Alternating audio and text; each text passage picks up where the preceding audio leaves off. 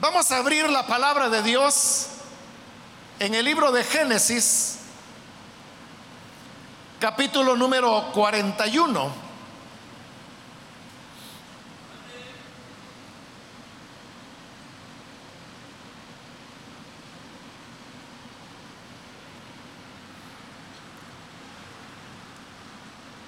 Capítulo, de Gen- capítulo 41 del libro de Génesis, ahí vamos a leer la palabra del Señor. Bien, dice Génesis 41, el versículo 38. Y dijo Faraón a sus siervos, ¿acaso hallaremos a otro hombre como este en quien esté el Espíritu de Dios? Leamos una vez más el versículo. Y dijo Faraón a sus siervos, ¿acaso hallaremos a otro hombre como este en quien esté el Espíritu de Dios? Solamente eso vamos a leer. Pueden tomar sus asientos, por favor.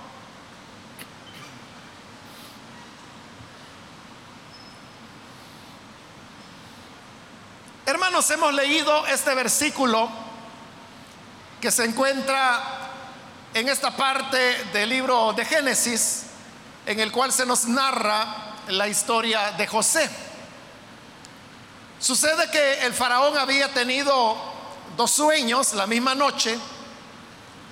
En el primer sueño él vio que del río salía siete vacas gordas, pero detrás de ellas salieron otras siete vacas muy flacas y las vacas flacas se comieron a las gordas y cuando se las hubieron comido las vacas continuaban tan flacas como que si no hubieran comido nada. En el segundo sueño, él vio que brotaban siete espigas llenas de grano, abundantes, pero luego aparecían otras siete espigas que estaban secas, marchitas, y estas espigas se comían a las que estaban llenas de grano, pero habiéndoselas comido, las espigas seguían tan secas y marchitas como al principio. Y luego despertó el faraón, él no sabía qué significaba el sueño y le preocupaba, entonces comenzó a llamar a sus sabios, a sus consejeros, les contó los dos sueños y les pidió que se lo interpretaran, pero ninguno de ellos pudo interpretarlo.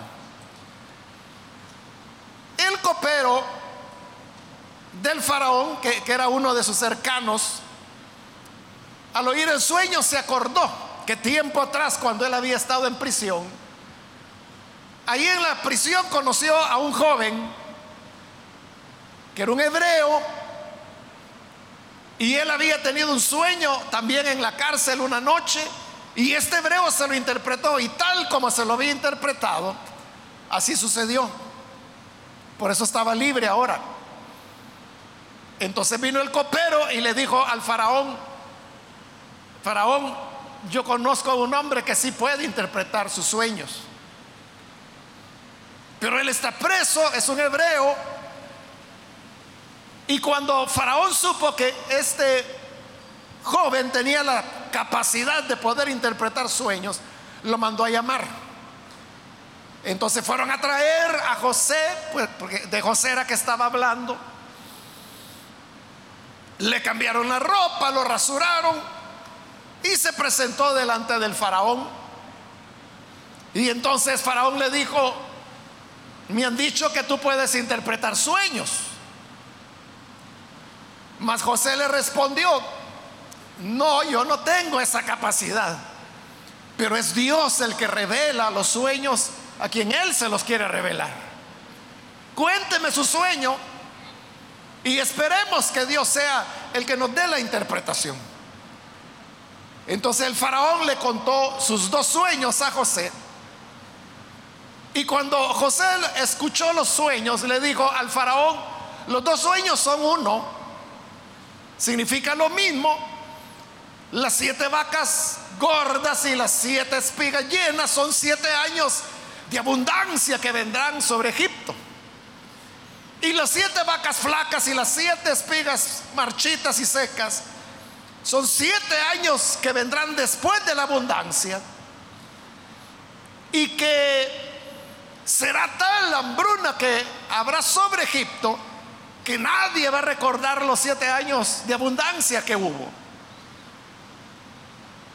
Pero José no se detuvo solo en interpretar los sueños y le dijo, el que usted haya soñado dos veces lo mismo, significa que Dios se apresura a hacer lo que le ha dicho. Entonces José, ahí, hasta ahí había hecho lo que le habían pedido, interpretar los sueños. Pero él fue un paso más allá y comenzó a aconsejar al faraón.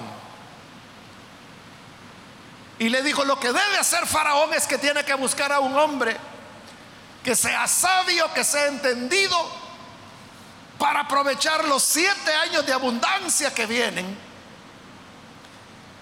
Y este hombre lo que tendrá que hacer es dividir el territorio de Egipto en distritos, comenzar a construir almacenes para grano y deberá comenzar a ahorrar la quinta parte de todas las cosechas durante los siete años de abundancia.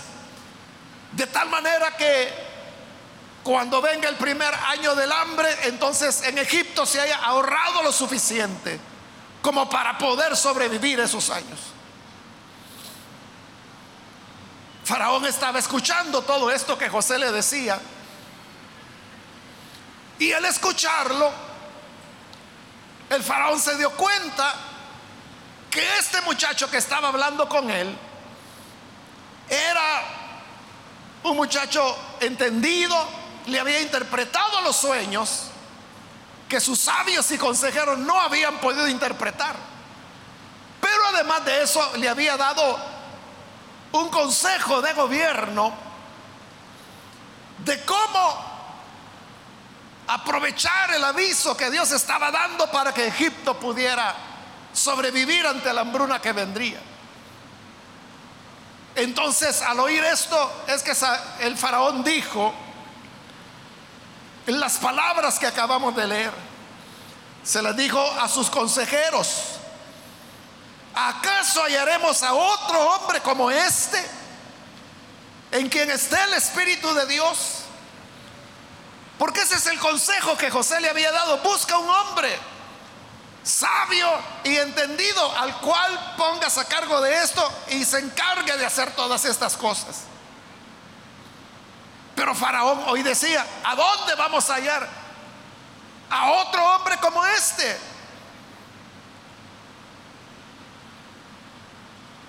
Faraón estaba consciente que sus consejeros no eran cualquier cosa, sus consejeros eran personas nobles con una alta educación, eran los asesores de Faraón.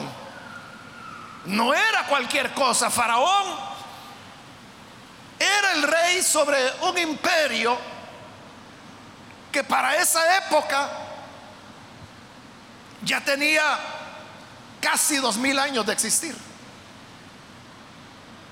Y todavía ahí tenemos las construcciones que esos egipcios hicieron, las pirámides, que se encuentran en Egipto miles de años atrás fueron construidas y ahí están todavía hablando de la majestuosidad de lo que fue ese imperio. Faraón no era un cualquiera. Era una persona educada eh, eh, en las mejores escuelas. Ahí en Egipto había una ciudad que se llamaba Heliópolis. Ese es el nombre griego. En egipcio quién sabe cómo se dirá, ¿verdad? Pero Heliópolis en griego lo que significa es la ciudad del sol. Porque ellos creían que el sol era una deidad. Y en Heliópolis se encontraba la escuela de altos estudios, podríamos decir, que había en la época, los que recibían educación eran muy pocos. Los faraones, sus hijos, los consejeros, esos eran los sabios de Faraón. Ahí estudiaban varias cosas según la arqueología ha descubierto. Temas como por ejemplo administración, política, eh, guerra, las ciencias que tenían que ver con la guerra, ahí se estudiaban. Y le digo, eran estudios de alto nivel al cual muy pocas personas podían acceder. Los eruditos piensan que, que Moisés, siendo nieto del faraón, también estudió en esa escuela en Heliópolis. Y obviamente este conocimiento que Moisés recibió fue el que, el que le sirvió posteriormente para legislar sobre el naciente pueblo de Israel. Por eso es que hasta hoy en día las normas legales que Moisés estableció siguen siendo de alguna manera base de lo que es el derecho actualmente en el mundo sobre el derecho que Moisés estableció para Israel. De ahí tomó elementos el derecho romano. Y el derecho romano hasta hoy en día continúa estudiándose en las escuelas o universidades de jurisprudencia, de leyes. usted puede ver ahí la importancia que para la humanidad ha tenido el aporte que Moisés pudo dar, pero él venía de ahí. a esto es a lo que yo me refiero cuando le digo que estos consejeros de Faraón no eran cualquier cosa. Pero ahora habían sido sobrepasados por José. Hoy José resultaba ser más sabio, más inteligente y por eso es que Faraón está preguntando, ¿acaso hallaremos a otro hombre como este? ¿A dónde podemos encontrar otro hombre como este? ¿A dónde se podía encontrar otro hombre como José? Entonces en José había algo especial. Bueno, Faraón lo interpretó y dijo, en quien está el Espíritu de Dios. Como diciendo, bueno, lo que sucede con este hombre es algo sobrenatural. Es porque el Espíritu de Dios está sobre él. Entonces, ¿dónde vamos a encontrar a otro? A otro hombre como este, a otro que tenga el Espíritu de Dios como este lo tiene. Y hermanos, esa es una buena pregunta. ¿De dónde surgen, de dónde aparecen hombres como ese, como José?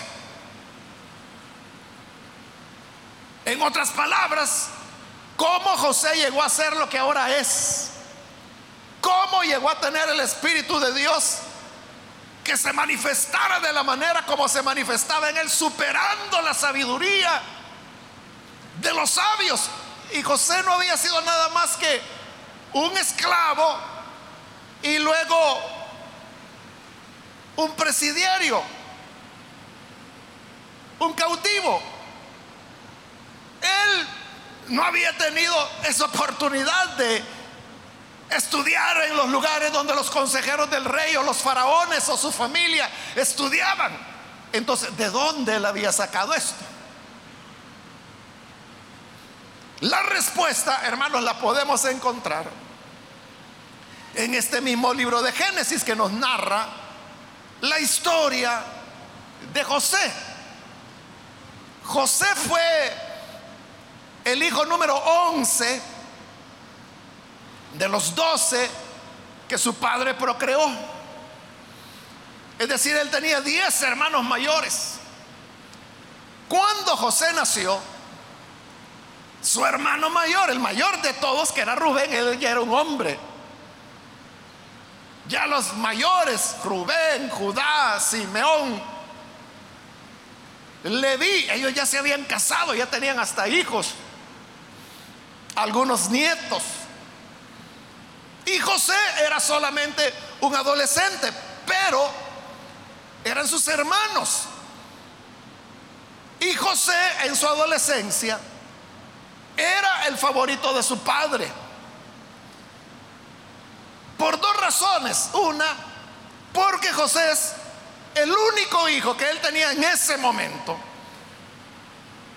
que era hijo de la mujer que su padre más había amado, Raquel. Posteriormente van a ser un segundo hijo que será el menor de todos, Benjamín.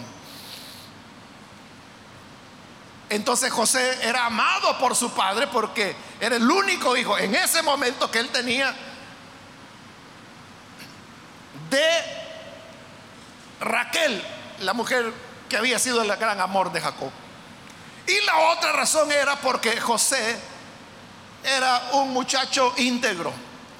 Génesis dice que en esa época José tenía 17 años y sus hermanos mayores, como digo, ya eran adultos, ya casados, ya con hijos, algunos abuelos. Pero José observaba la conducta de sus hermanos. Y él sabía que sus hermanos no hacían las cosas correctas. Hacían cosas malas. La Biblia no da mayores detalles. Solo dice eso que José sabía lo malo que sus hermanos hacían. El único relato que encontramos es acerca de Judá, a quien lo vemos relacionándose con prostitutas. Y obviamente eso no era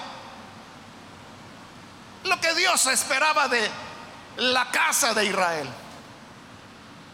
Entonces José le contaba a su papá todo lo que sus hermanos hacían, lo, que, lo malo que hacían.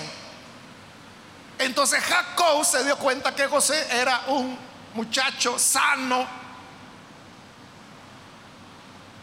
amante de lo justo, de lo que era correcto. Y por eso es que le contaba a su padre. Claro, sus hermanos lo odiaban por eso. Porque sabían que él era el que le contaba a su padre todas las maldades que ellos andaban haciendo. Y sabían también que José era un hijo favorito. Y por eso desarrollaron un desprecio hacia él. Pero estos desprecios venían porque José buscaba lo, justo, lo correcto. José hubiera podido darse por rendido. Un día él pudo haber pensado, bueno, mis hermanos nunca van a cambiar. Ellos ya son viejos, pueden ser hasta mi papá, cada uno de ellos. Entonces, ¿para qué me voy a estar amargando la vida que ellos me odien, me rechacen, me tengan envidia? ¿Qué gano con eso? Además, mi papá ya no los va a poder corregir si ellos ya son hombres, ya son independientes, ya formaron sus hogares. Entonces, yo me ahorro esta molestia y mejor ya no voy a decir nada. José pudo decir eso. Como hay mucha gente hay mucha gente, y quiera Dios que no vaya a ser usted uno de esos, que ante el mal lo que hacen es retroceder. Lo que hacen es buscar su comodidad. Lo que hacen es decir, no, mejor yo no voy a decir nada porque de todas maneras ni, ni se van a corregir las cosas, de nada sirve. Y entonces abandonan la lucha por los ideales de verdad, el ideal de la honradez, el ideal de lo que es justo. Y esas personas que retroceden porque les incomoda, porque no los felicitan por lo que están haciendo, esas son las personas que jamás llegarán a ser un hombre como este. Jamás Faraón pensó, ¿dónde vamos a encontrar a otro hombre como este? No había. ¿Y por qué no había? Porque no habían tenido esa firmeza de José, que aunque sus hermanos lo rechazaran, se burlaran de él, le tuvieran envidia, lo trataran mal, a él no le importaba porque él no estaba ahí para que lo trataran bien, sino para hacer lo correcto delante de los ojos de Dios.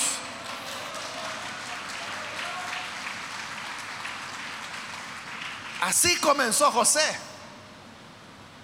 ¿A dónde vamos a hallar a otro hombre como este? Donde haya un adolescente como José, que a sus 17 años no buscaba su tranquilidad o su vida cómoda, sino que buscaba hacer la voluntad de Dios. Pero además de eso, en esos años jóvenes, José comienza a tener sueños. Y sucede de que todo mundo entendía los sueños de José, menos él. Y esto sorprende, ¿verdad? Porque ya en la cárcel vemos a José interpretando el sueño del copero del faraón, interpretando el sueño del el panadero de faraón e interpretaciones exactas que tal como él lo dijo ocurrió. Y ahora lo vemos interpretando los dos sueños de faraón que también de manera exacta se cumplen como él lo dijo. Entonces este hombre que llegó aquí delante de faraón por eso lo mandó a llamar Faraón. Porque le dijo, eres tú el que interpreta los sueños. Me han dicho de que tú puedes interpretar los sueños. ¿Y por qué lo mandó a llamar Faraón? Porque él ya había agotado a sus sabios, a sus consejeros, a sus adivinos. Ya no había opción. Pero eso no fue siempre así. Cuando José era adolescente, él era el que tenía los sueños. Y como le digo, todo el mundo entendía los sueños, menos él. En una ocasión José le dijo a sus hermanos, oigan, fíjense que tuve un sueño y yo vi que los once andábamos cortando espigas y yo amarré el montón de espigas y la puse sobre la tierra y mi espiga se mantuvo derecha, mi montón de espigas se mantuvo derecha, pero los montones que ustedes habían cortado comenzaron a inclinarse delante de mi espiga. Ah, le dijeron los hermanos, ¿qué quiere decir? Que nosotros nos vamos a inclinar delante de ti. Quiere decir que nosotros te vamos a servir, que tú vas a ser nuestro Señor. todos los hermanos entendieron lo que significaba el sueño, menos José. Él no sabía qué, qué significaba. A lo mejor si José hubiera sabido que ese era el sentido del sueño, a lo mejor no se lo cuenta a sus hermanos, porque ya estaban mal las cosas. Y usted sabe que ese sueño que José tuvo, exactamente así fue. Sus hermanos le dijeron, ¿y, tú qué, quieres decir con ese sueño? Que vamos a venir y nos vamos a rodear delante de ti. Eso lo hicieron muchas veces. Claro, años después. Pero lo hicieron muchas veces cuando José ya era el gobernador de Egipto y ellos no sabían que era José. En otra ocasión José volvió a tener otro sueño y vio que él estaba de pie y alrededor de él habían once estrellas y el sol y la luna que se inclinaban delante de él. Y se lo vuelve a contar a sus hermanos. Todos entendieron el sueño, menos José. Y sus hermanos le dijeron, que otra vez estás hablando de que vamos a venir nosotros a rodearnos delante de ti. Y en esa ocasión hasta Jacobo yo y su mismo padre le dijo, hijo, ¿qué es eso?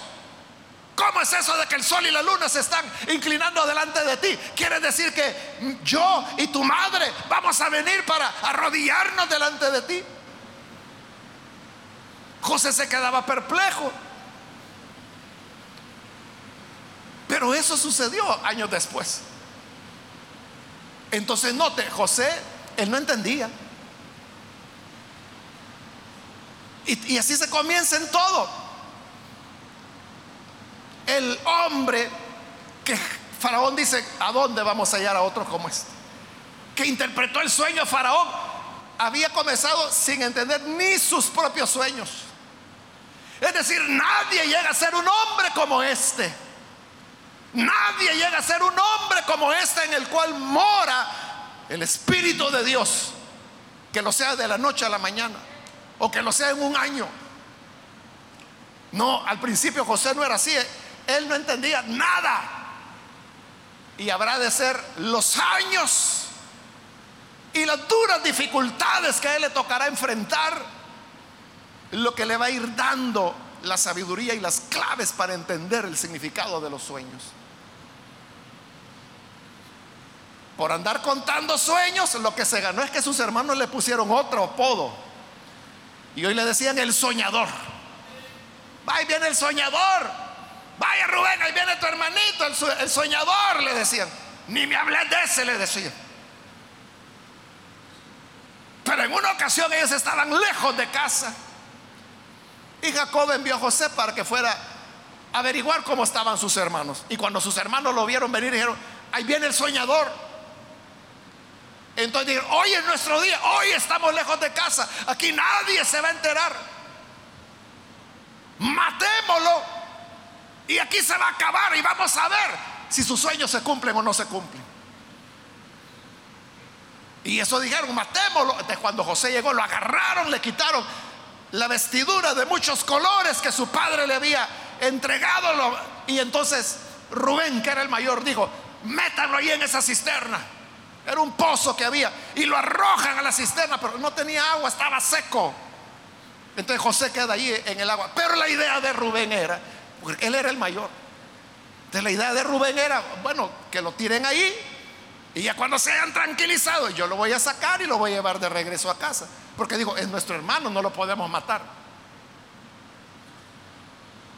Y así fue, como no había agua, cayó sobre la tierra, José no se ahogó, estaba con vida. Entonces Rubén decía, yo cuando estos atarantados les pase, lo voy a sacar y lo voy a llevar de regreso a casa.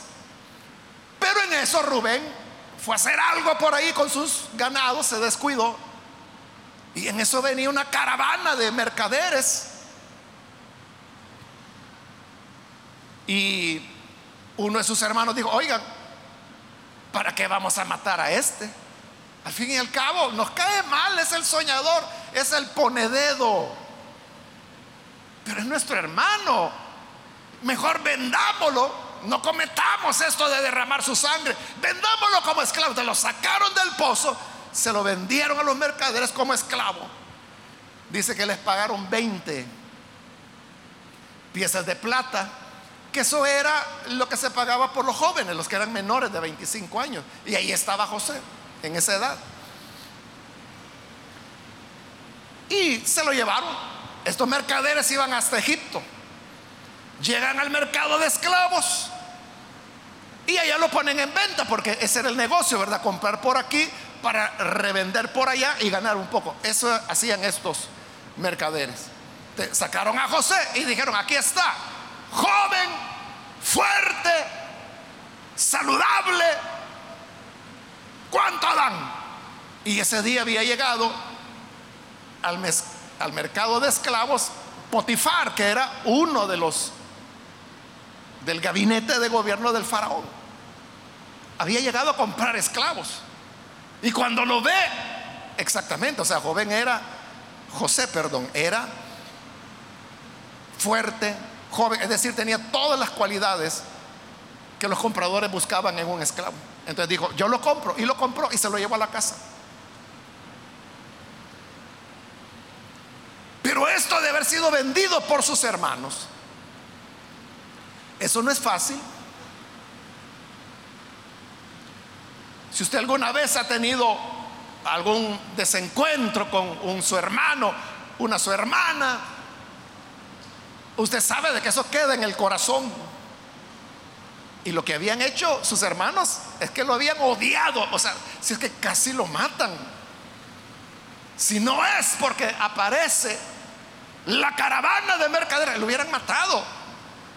Bueno, pero lo han vendido como esclavo y algunos han dicho que la esclavitud era peor que la muerte. Usted no sabe uno qué fue peor, si lo hubieran matado o lo hubieran vendido como esclavo. Pero eran sus hermanos los que habían hecho esto. Eso, hermanos, es como para destruir la vida de cualquiera. Eso es como para dejarlo traumado para toda la vida y que él se volviera o un criminal o un vengativo y hubiera dicho, bueno, ajá, con que así es la vida, no, entonces ya van a saber quién soy yo. Y él hubiera pedido, perdido toda sensibilidad. Es lo que ha ocurrido con muchos, ¿verdad? Que son agresivos, son violentos porque la vida los ha violentado a ellos primero. Pero no, eso no ocurrió con José. Claro que le dolió, pero él comenzó a trabajar con eso. O sea, esas tragedias, digamos, de la vida, eran las que lo estaban modelando. Eran las que estaban construyendo un hombre como este. Y comienza a trabajar José en casa del faraón. No del faraón, sino que de Potifar. Entonces, Potifar, por ser un noble, tenía tierras, tenía ganado, en ganadería José tenía experiencia porque de ganadería vivía su familia, pero cultivar tierras él no sabía nada.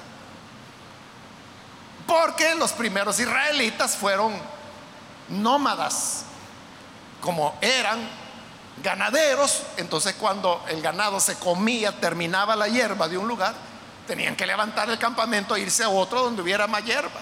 Eran nómadas no tenían cultivos. Eso lo van a tener hasta después de Josué. Es decir, era una familia muy primitiva. Pero Potifar sí tenía tierras. Entonces José ahí comienza a aprender agricultura. Y como esclavo, él comienza a aprender cómo se administra. Y él aprendía rápidamente. Ahí no le he mencionado que José tuvo que aprender el egipcio, una lengua que él no conocía. Pero como era donde hoy vivía, él tuvo que aprender el egipcio y, eso no era cosa fácil. El egipcio era una lengua difícil, que usted sabe que se escribía a través de jeroglíficos y descifrar los jeroglíficos, hermano, eso fue, le tomó siglos a la humanidad. Cuando ya el egipcio antiguo se convirtió en lengua muerta, nadie podía leer ya los jeroglíficos, por ejemplo, de las pirámides. Entonces, pasó siglos y nadie podía descifrar los, los jeroglíficos hasta que la arqueología descubre la que se llamó la piedra de Rosetta, y gracias a otro genio que, que fue Champollion, que era un lingüista, ese era genio, ese, la vida de él es interesantísima.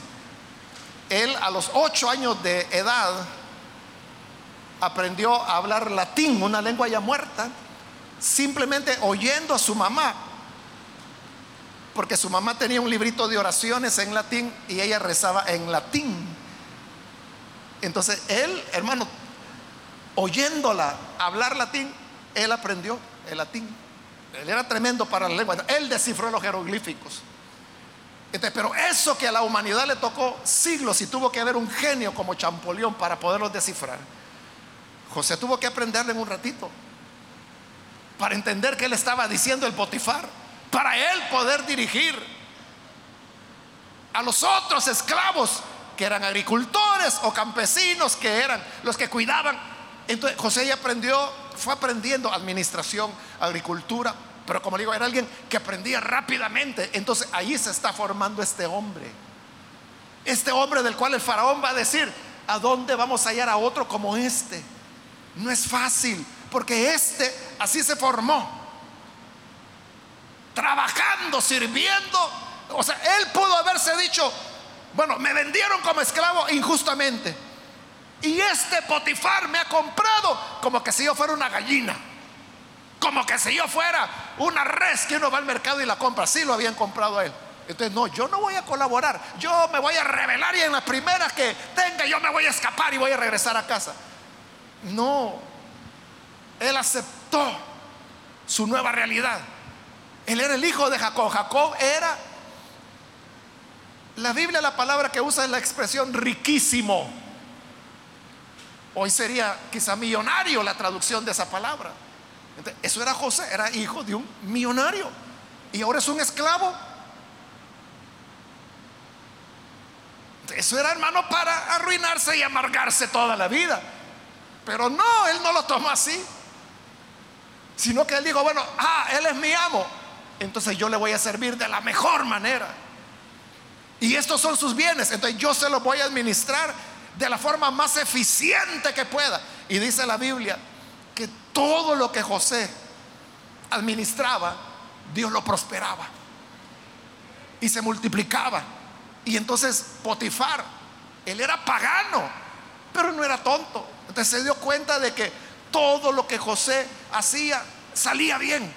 Entonces le fue dando más responsabilidades y más responsabilidades y cada vez más responsabilidades. Y mientras más responsabilidades le daba, mejor le iba a él. Más ganaba, más cosechas, más ganado, más enriquecía Potifar. Hasta que hay un momento en que lo puso a cargo de todo, dice todo se lo delegó a José, porque dijo, entonces hoy voy a prosperar en todo. Al punto que dice la Biblia que Potifar ya no se preocupaba por nada, sino solo por lo que iba a comer. Mire qué gran preocupación. Cuando Potifar llegaba, ahí estaban los esclavos. ¿Qué va a querer nuestro Señor? ¿Qué quiere comer? Esa era la preocupación de Potifar. ¿qué quiero comer? Él podía decir, quiero faisán, quiero un lomo de cordero, quiero costillas de res, o sea, lo que se le ocurriera, quiero eh, molusco del Nilo, lo que quisiera, esa era su preocupación. ¿Qué voy a comer? Y todo lo estaba administrando José, de manera que lo que quisiera se lo llevaban a la mesa. Pero ahí es donde José estaba en su escuela, estaba aprendiendo. Entonces llegar a ser un hombre así, llegar a ser un hombre de sabiduría en el cual mora el Espíritu de Dios, no es gratuito. Hay un precio que hay que pagar.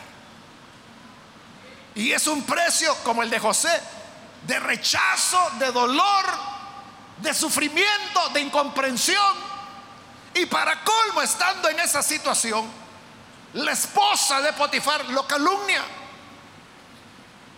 Y dice, José quiso violarme. Y así es como José va a parar a la cárcel.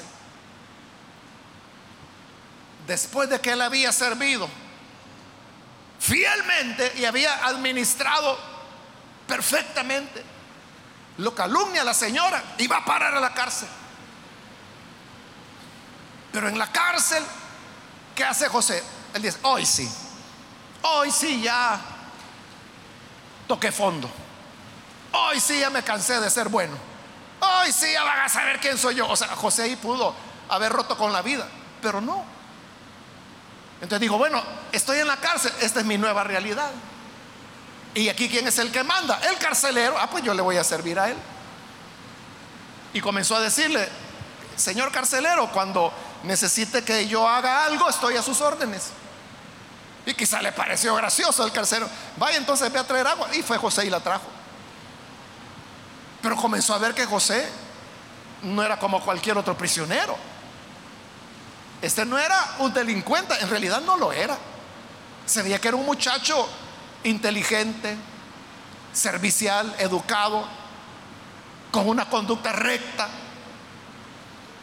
Entonces el carcelero comenzó a darle cada vez más y más confianza. Le decía, mira, cuídame el sector 7, allá donde están los ladrones. Cuídamelo. Y se lo entregó a José. Y José comenzó a administrarlo. Y como él ya había aprendido con Potifar de administración, entonces digo, bueno, en una cárcel no hay muchos recursos, pero los poquitos que hay yo los voy a administrar bien. Y comenzó a prosperar ese sector. Entonces dijo el carcelero, mira, te voy a dar el sector 4 también, porque ya veo que si te fue tan bien con el 7, también te puede ir bien con el 4. Y así fue.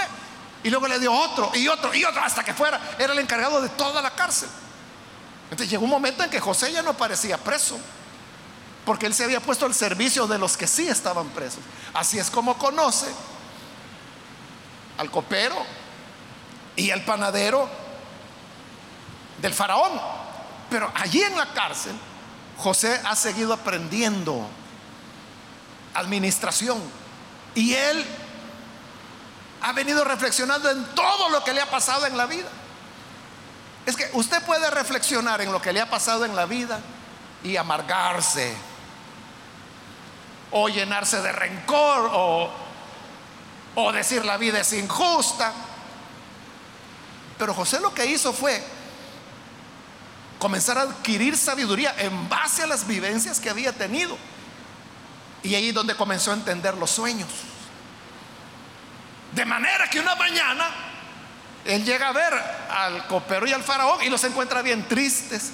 Y dice, oiga, ¿y ¿por qué están tan tristes? Y le dice, es que anoche los dos tuvimos un sueño, cada uno un sueño, y no sabemos qué significa.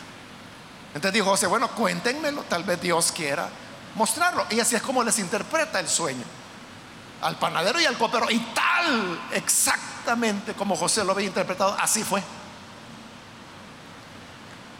Entonces, cuando Faraón preguntó, ¿a dónde encontraremos a un hombre como este? Bueno, pues preguntémosle a él, José, mire, ¿y usted de dónde se graduó? Ah, yo me gradué primero en la esclavitud y después en la cárcel. ¿Qué? Entonces usted nunca ha ido a la escuela de altos estudios de Heliópolis. Ni sé qué es eso, decía José. No, no sé. Pero ese recorrido del desprecio de sus hermanos, el odio que le tuvieron, que lo venden de esclavo, el trabajar como esclavo, la calumnia de la esposa de su amo, el ir a parar a la cárcel, el estar en la cárcel, pero ahí él comienza a reflexionar y esto le permite tener esa sabiduría que hoy Faraón está reconociendo y dice, no vamos a encontrar a otro en quien el Espíritu de Dios esté como en él.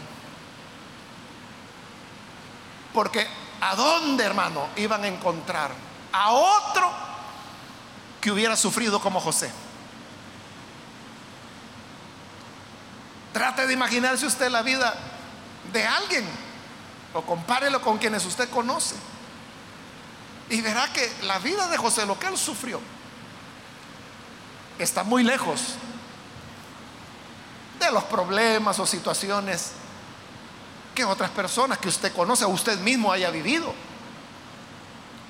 Claro, en el mundo hay mucho sufrimiento, hay muchos hogares desintegrados, hay egoísmo, hay envidias, hay gente mala, hay de todo en la vida. Pero José nunca se dejó vencer por esa vida, sino que él dijo, se puede ser diferente, se puede llegar a hacer lo correcto, se puede resistir los odios, los rechazos y pelear por lo correcto. Lo hace José hasta que viene delante de Faraón. Y hoy Faraón está preguntando, ¿a dónde vamos a hallar a otro como este? Y todos sus consejeros, todos los estaban sorprendidos porque no lo conocían a él. Él no era de la sociedad, él no era noble, él de la cárcel había salido.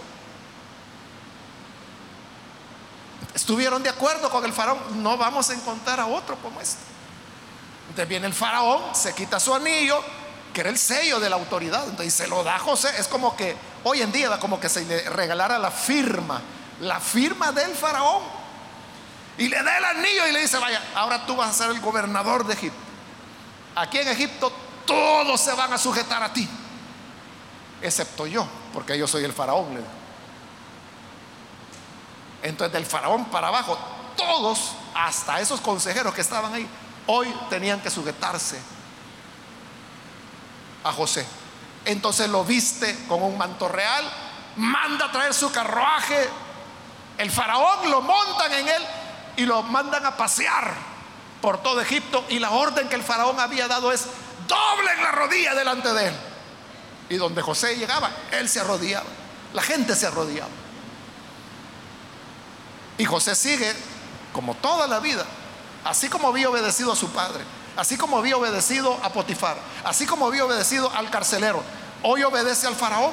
Y el faraón le dice, mira, tú ya no te vas a llamar José. Ese nombre está muy raro, le dijo. Y le puso un nombre egipcio. Te vas a llamar Safnaf Panea. Para nosotros eso es lo raro, ¿verdad? Un nombre egipcio. Es mucho más fácil para otro José que Safnaf Panea, ¿verdad? Pero así le puso el faraón y bueno, él dijo, este es mi nombre porque el faraón dice. Pero además el faraón le da una esposa, que eso era algo que los padres hacían. Los padres eran quienes casaban a los hijos y a las hijas. Pero como el padre de José se quedó allá en Canaán, José no sabe si está vivo o si ya murió, porque ya tenía más de 100 años para entonces Jacob. De Jacob se preguntaba, mi papá ya habrá muerto, o sea, no sabía. Entonces el faraón toma el papel de padre para él y le dice, te vas a casar con Asenat, así se llamaba la muchacha, que era egipcia. Y José, como siempre, obedece, se casa con ella. Y ahí nacen sus, primer, sus dos hijos, sus dos hijos, Manasés y Efraín. Antes, dice la Biblia, que viniera el primer año del hambre. Entonces, hermanos, esto de ser hombres de Dios, de mujeres de Dios. No es gratuito. Nadie, hermano, llega por casualidad, nadie lo puede arrebatar.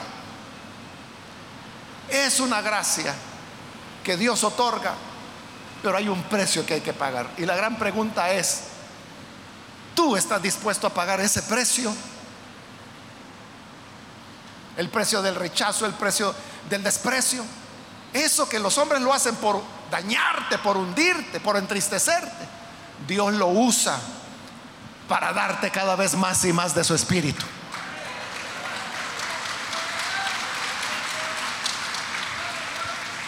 Por eso no debemos rechazar los males de la vida, porque son el, instrumento de Dios para que lleguemos a ser hombres como este, mujeres como las que menciona la Biblia llena del Espíritu de Dios y de sabiduría. Vamos a orar, vamos a cerrar nuestros ojos. Y antes de orar yo quiero invitar a las personas que todavía no han recibido al Señor Jesús como Salvador. Pero ahí en el lugar donde usted se encuentra, yo quiero animarle para que usted hoy pueda recibir al Hijo de Dios. Y si usted desea encontrarse con este Dios que conoce tu historia. Como dice el libro de los Salmos, desde que estábamos en el vientre de nuestra madre, ya el Señor vio nuestro embrión. Entonces Él sabe tu recorrido. Pero hoy llega el momento culminante cuando te llama para que te encuentres con Él y con el propósito que Él tiene para tu vida. Quiero invitar si hay algún hombre o alguna mujer que hoy necesita recibir a Jesús por primera vez. Puede ponerse en pie, por favor, si va a recibir al Hijo de Dios. Y vamos a orar por usted.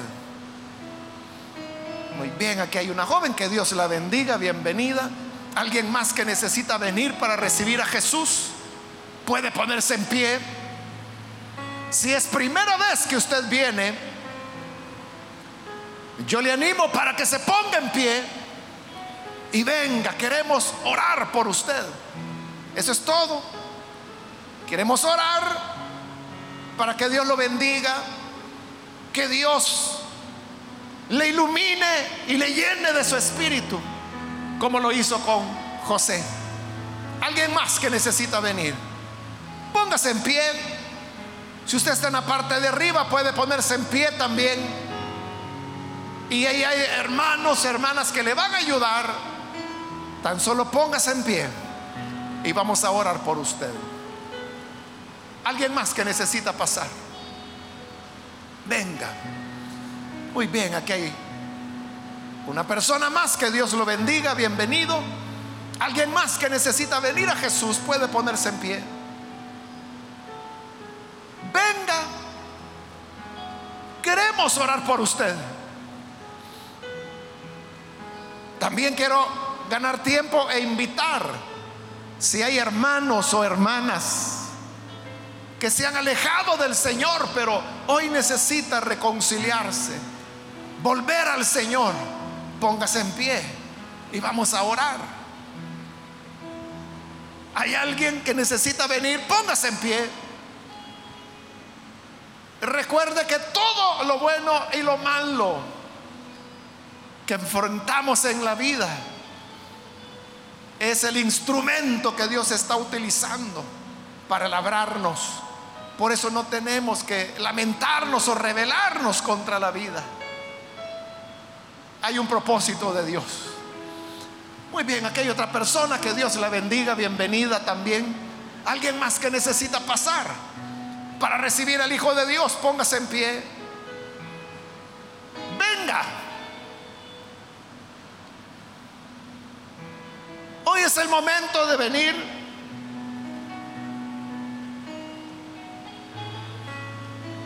Muy bien, aquí hay otra persona. Dios la bendiga, bienvenida. ¿Alguien más? ¿Puede pasar? Vamos a orar en este momento, pero antes de orar hago la última llamada. Si hay alguien más que necesita venir al Señor Jesús por primera vez o si se va a reconciliar, póngase en pie y aproveche que esta es ya la última invitación que estoy haciendo. Muy bien, aquí hay otra joven, Dios la bendiga, bienvenida. De este lado hay otra persona más que viene, Dios lo bendiga, bienvenido también. Alguien más que aproveche esta última llamada porque vamos a orar en este momento. Puede ponerse en pie y vamos a orar por usted.